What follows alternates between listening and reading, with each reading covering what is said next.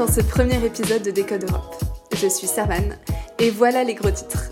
On parlera tout d'abord architecture et plus particulièrement d'un grand projet lancé par la Commission européenne au mois de septembre dernier, le nouveau Bauhaus européen. Architecte, elle était à sa manière. Louise Weiss est peut-être l'une des plus grandes figures féminines ayant contribué à la construction européenne. Jean-Baptiste vous expliquera tout cela dans sa chronique. Mais que serait cette construction européenne sans ses institutions Dans sa chronique, Gwen décryptera le triangle institutionnel européen. Et enfin, qu'avez-vous prévu de faire ce week-end Clémentine vous propose d'aller faire un peu de sport du côté de la Belgique. Seul matériel requis, une baignoire. Accrochez-vous, ça vaut le détour. Vous avez le programme, c'est parti. And we need to give our systemic change its own distinct aesthetics to match style with sustainability. And this is why we will set up a new European Bauhaus. Et non, l'Europe de la culture n'est pas carré patrimoine. Ça peut aussi être le futur, un véritable projet d'avenir. Dans ce premier épisode, je vais vous parler du nouveau Bauhaus européen, un projet récemment lancé par la Commission européenne. La voix que vous venez d'entendre, c'est celle d'Ursula von der Leyen, la présidente de la Commission. Elle s'exprimait le 16 septembre dernier devant les parlementaires lors de son discours annuel sur l'état de l'Union européenne. C'est à cette occasion qu'elle a lancé le projet du nouveau Bauhaus européen.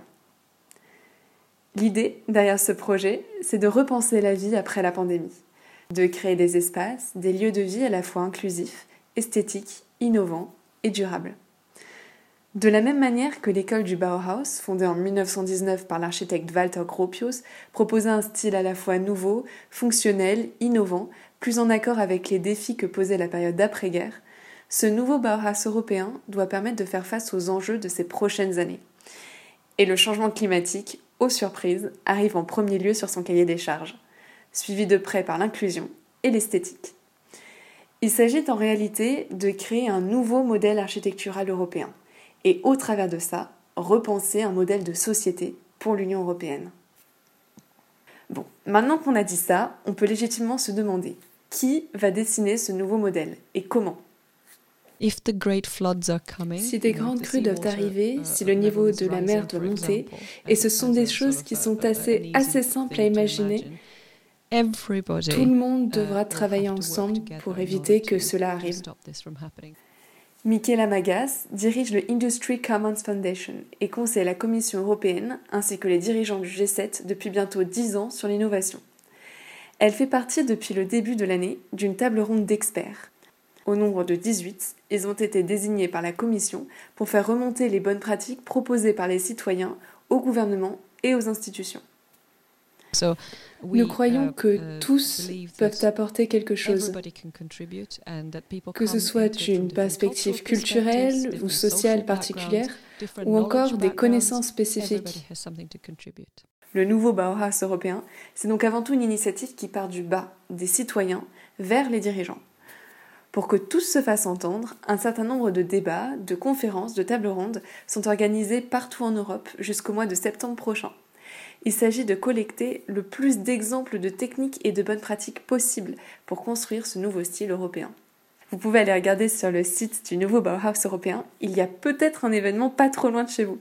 Si c'est pas le cas, c'est pas grave. Une plateforme a été créée par la commission pour que chacun puisse déposer des idées, des suggestions de projets contemporains dont il aurait entendu parler ou auxquels il aurait participé et qui illustrent les grands principes du nouveau Bauhaus européen. Et cette plateforme, Régis Decorme la connaît bien.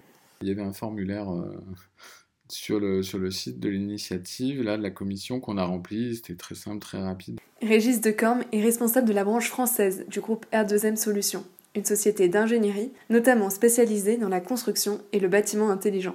En mars dernier, il propose une certification sur la plateforme de la Commission européenne. Elle s'appelle Homes for Life et elle a été développée avec sa société.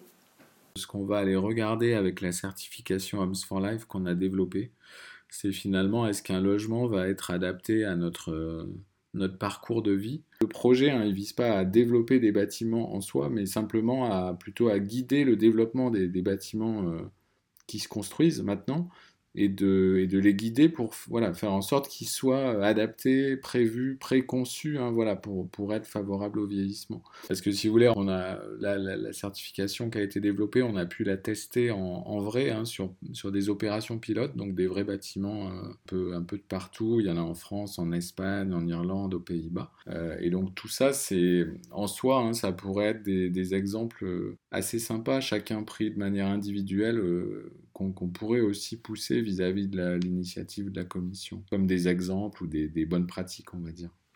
Cette collecte de différentes propositions n'est cependant qu'une première étape du projet du nouveau Bauhaus européen. En septembre prochain, un certain nombre de projets pilotes seront sélectionnés pour être mis en œuvre partout en Europe. Une fois réalisés, ces projets seront ensuite diffusés au-delà des frontières européennes. Au travers de ça, il s'agit en fait de positionner l'Union européenne comme un modèle au niveau international.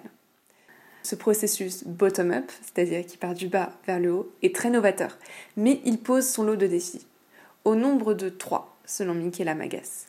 Tout d'abord, le processus, qui part des citoyens, n'est pas au goût de tous les gouvernants.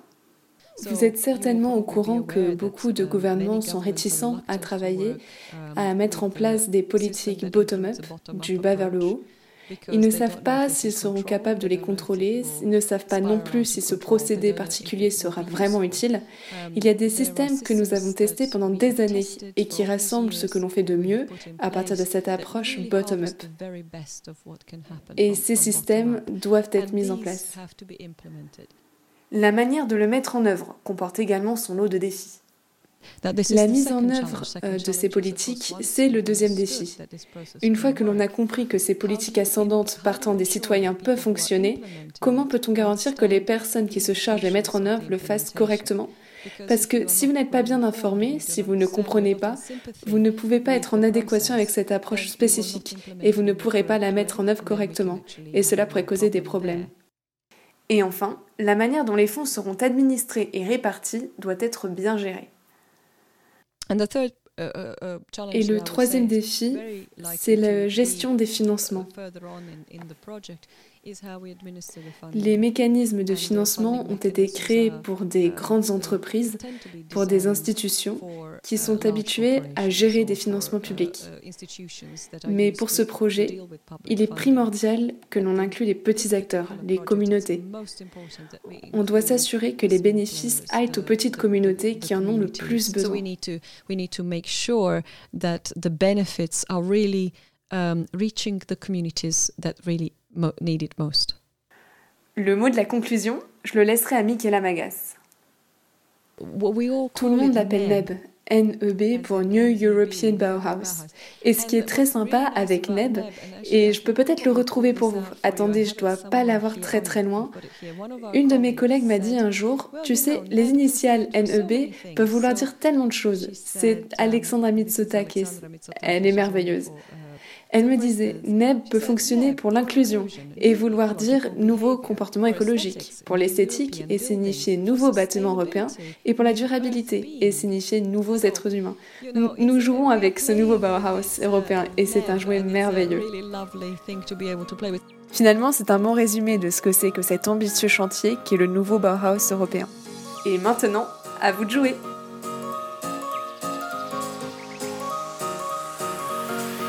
Bâtisseuse, elle l'était aussi. Louise Weiss, peut-être l'une des plus grandes figures féminines de la construction européenne, nous est racontée par Jean-Baptiste.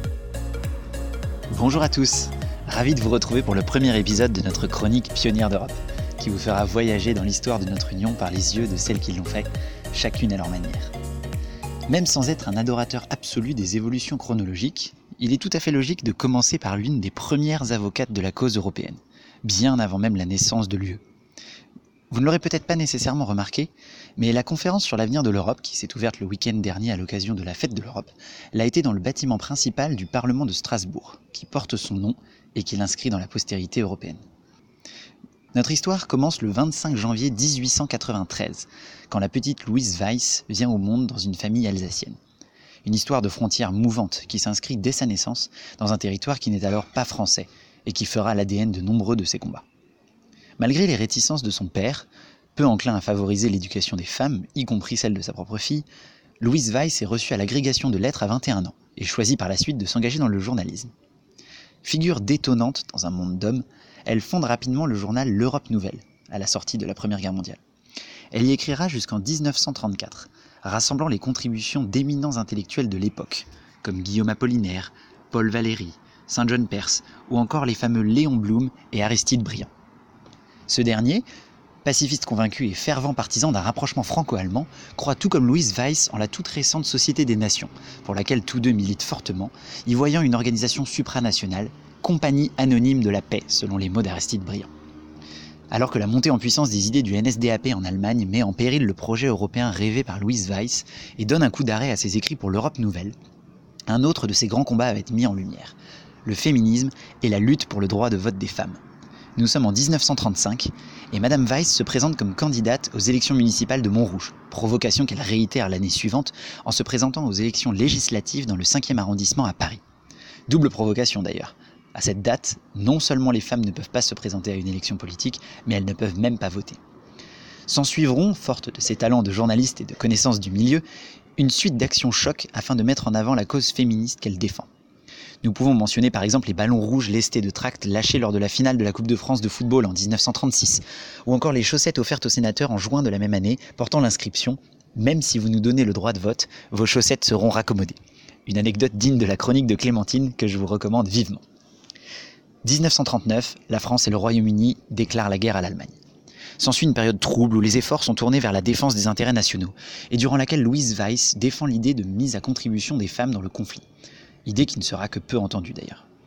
À la suite du conflit, elle décide de voyager pour se forger une culture internationale et laisser le temps à la scène politique française de penser ses blessures dans l'optique d'y retrouver une place d'influence comme elle pouvait l'occuper avant la guerre. Engagée dans les premiers projets de construction d'une Union européenne, elle est la première femme dans la liste du RPR de Jacques Chirac, en position éligible pour les toutes premières élections européennes au Parlement de 1979. Malgré sa place relativement évidente de faire valoir féminin, elle comprend rapidement que cette place de doyenne du Parlement européen en cas d'élection lui sera promise à l'âge de 86 ans, qui lui permettra de prononcer le discours d'ouverture de la première session parlementaire qui mènera à l'élection d'une autre grande femme européenne au poste de présidente, dont nous parlerons très probablement dans un autre épisode, Simone Veil. Dans un discours historique, c'est donc une femme ayant œuvré toute sa vie pour une collaboration supranationale visant la paix et l'égalité universelle, les droits des femmes et la collaboration des peuples qui ouvre la toute première session du Parlement européen que nous connaissons aujourd'hui. Comme le disait dans son discours celle que l'on surnomme parfois la grand-mère ou la mère de l'Europe, et qui conclura cette chronique bien mieux que je ne le ferai jamais. Les étoiles du destin et les chemins de l'écriture m'ont mené à cette tribune pour y vivre, présidente d'un jour, un honneur dont je n'aurais jamais osé rêver et une joie, la joie la plus forte que puisse éprouver une créature au soir de son existence, la joie d'une vocation de jeunesse miraculeusement accomplie. Elle nous quittera avant d'achever son mandat, le 26 mai 1983, avec cette satisfaction d'avoir vu l'Europe dont elle avait rêvé toute son existence naître enfin. Toujours présente dans les mémoires européennes, son buste surveillant l'entrée du Parlement européen de Strasbourg, vous entendrez probablement son nom par le prix Louise Weiss, qui récompense depuis 2005 les écrits journalistiques francophones mettant en avant des thématiques européennes. Quel meilleur hommage pour la fondatrice de l'Europe Nouvelle, qui ne savait pas encore la pertinence de ce nom si bien choisi. Très bonne journée à vous et à la prochaine fois.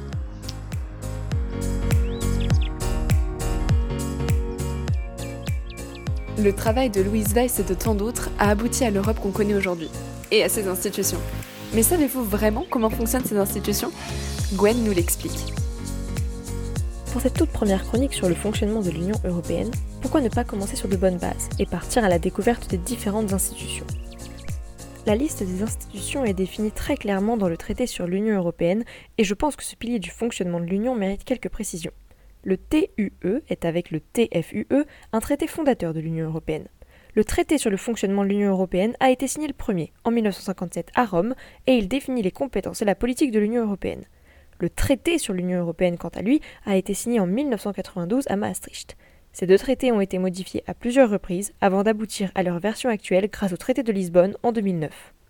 C'est donc à l'article 13 du TUE que l'on peut trouver la liste des sept institutions principales de l'Union. À côté du Conseil européen, il y a la Commission, le Conseil de l'Union et le Parlement européen. Enfin, il y a la Cour de justice, la Banque centrale, ainsi que la Cour des comptes. Ces institutions principales de l'Union européenne sont elles-mêmes assistées par des organes d'une importance moindre. Il y a par exemple le Comité européen des régions, le Service européen pour l'action extérieure et bien d'autres encore. Pour cette chronique, j'ai choisi de détailler les institutions qui forment le triangle institutionnel de l'Union européenne, c'est-à-dire le Conseil européen, le Conseil de l'Union, la Commission et le Parlement. Premièrement, il y a le Conseil européen, à ne surtout pas confondre avec le Conseil de l'Europe, qui est une organisation internationale à part entière qui est différente de l'Union européenne. Le Conseil européen, donc, rassemble tous les chefs d'État membres de l'Union. Il se réunit quatre fois par an à Bruxelles pour impulser les grandes directions politiques et surtout proposer le président de la Commission européenne, qui devra être approuvé à la majorité absolue par le Parlement européen. Justement, parlons de la Commission européenne. Également située à Bruxelles, c'est un organe composé de 27 commissaires, un par État membre, chacun chargé d'un portefeuille spécifique, par exemple l'énergie, l'agriculture ou encore le marché intérieur. La Commission a un double rôle. Le premier est de veiller à la bonne exécution des règles européennes par les États membres, qu'elle peut sanctionner s'il le faut, et le second est de proposer un budget et des lois aux deux autres organes de l'Union. Ces deux autres organes, ce sont le Conseil de l'Union européenne et le Parlement européen. Le Conseil de l'Union européenne, aussi simplement appelé Conseil, rassemble l'ensemble des ministres des gouvernements des États membres. Le Parlement européen, quant à lui, est composé de 705 députés élus par les habitants de l'Union. Leur rôle est de discuter conjointement des lois et de voter le budget de l'Union. Il faut tout de même noter que le Parlement dispose d'une autre compétence, et pas des moindres, qui est de pouvoir censurer la Commission européenne. Ce sont donc ces quatre institutions qui sont véritablement le centre de la vie politique européenne. Mais cela ne signifie pas que les autres institutions ne sont pas sans influence sur les États membres. La Cour de justice a un énorme impact sur la jurisprudence des tribunaux des États, et la Banque centrale dicte la conduite des banques nationales de l'Union. Peut-être aurai-je l'occasion d'aborder ces points dans une future chronique. En tout cas, la prochaine fois, nous parlerons des compétences de l'Union européenne. Et à présent, un peu de sport avec Clémentine. Elle nous emmène en Belgique, dans la petite ville de Dinan qui accueille chaque année une compétition un peu particulière. Bonjour à toutes et à tous. Pour cette première chronique, je vous emmène à la découverte d'une tradition tout à fait surprenante. Si je vous dis navigation, baignoire, compétition, vous vous dites que cette association de mots est un petit peu improbable. Et pourtant, c'est bien de cela qu'on va parler, il s'agit d'une course de baignoire. Il s'agit en fait de la célèbre régate de baignoire à Dinan. Alors non, il ne s'agit pas de Dinan, notre petite commune bretonne tout à fait charmante, mais bien de Dinan avec un T. Nous sommes en Belgique et c'est sur la Meuse que tous les 15 août, à l'Assomption, nos amis les Belges se retrouvent à pagayer joyeusement pour faire avancer leurs embarcations quelque peu insolites. En fait, ce ne sont pas que les Belges qui peuvent y participer, puisque c'est une course internationale. Donc vous pouvez, vous aussi, aller décrocher votre baignoire et partir dériver le long de la Meuse. Mais attention, cela dit, parce que les règles sont très strictes. Le règlement stipule en effet que les embarcations doivent être constituées d'une ou plusieurs baignoires et ne peuvent être propulsées que par la force musculaire et ou éolienne. La baignoire doit toucher l'eau et participer à la flottaison de l'embarcation. Pour vous décrire un peu le tableau, imaginez-vous une ou plusieurs baignoires attachées les unes aux autres avec des morceaux de bois, de mousse, des bidons vides, enfin bref, des flotteurs. L'idée c'est justement de la faire flotter, donc vous allez l'entourer de tout ce qui peut la faire tenir à la surface. Et une fois que ça flotte, allez hop, on sort les rames et c'est parti. Ben oui, parce que les moteurs sont interdits, ce serait quand même un petit peu facile. Alors il faut savoir que chaque année a son thème et que les candidats ne manquent pas d'imagination. Les embarcations sont toutes plus originales les unes que les autres, les couleurs, les mascottes, les slogans, bref, c'est un vrai carnaval sur l'eau. Les habitants se souviennent d'ailleurs particulièrement de l'année 89 où en fait une tour Eiffel d'une dizaine de mètres s'est baladée sur la Meuse. L'événement détient par ailleurs un record, et pas n'importe quel record, puisque c'est un record qui est inscrit au Guinness, et c'est le record du nombre de personnes maximum sur une embarcation de ce type, et en effet, nos habitants de Dinan ont réussi à faire tenir 129 personnes sur ce genre d'embarcation. Alors, vous me direz, mais d'où vient cette tradition? Eh bien, cette tradition vient justement de Dinan. Et cela commence en 1982, quand des commerçants de la rue de Saxe, après avoir bu quelques pintes, ont eu l'idée de faire des bateaux avec des baignoires et d'en faire une course. Comme quoi, les idées qu'on a après quelques bières ne sont pas toujours les plus mauvaises, mais les plus farfelues, à ça, oui. Et voilà, c'est la fin de ce premier épisode. On espère que ça vous a plu rendez-vous très rapidement dans deux semaines pour le prochain épisode. À très vite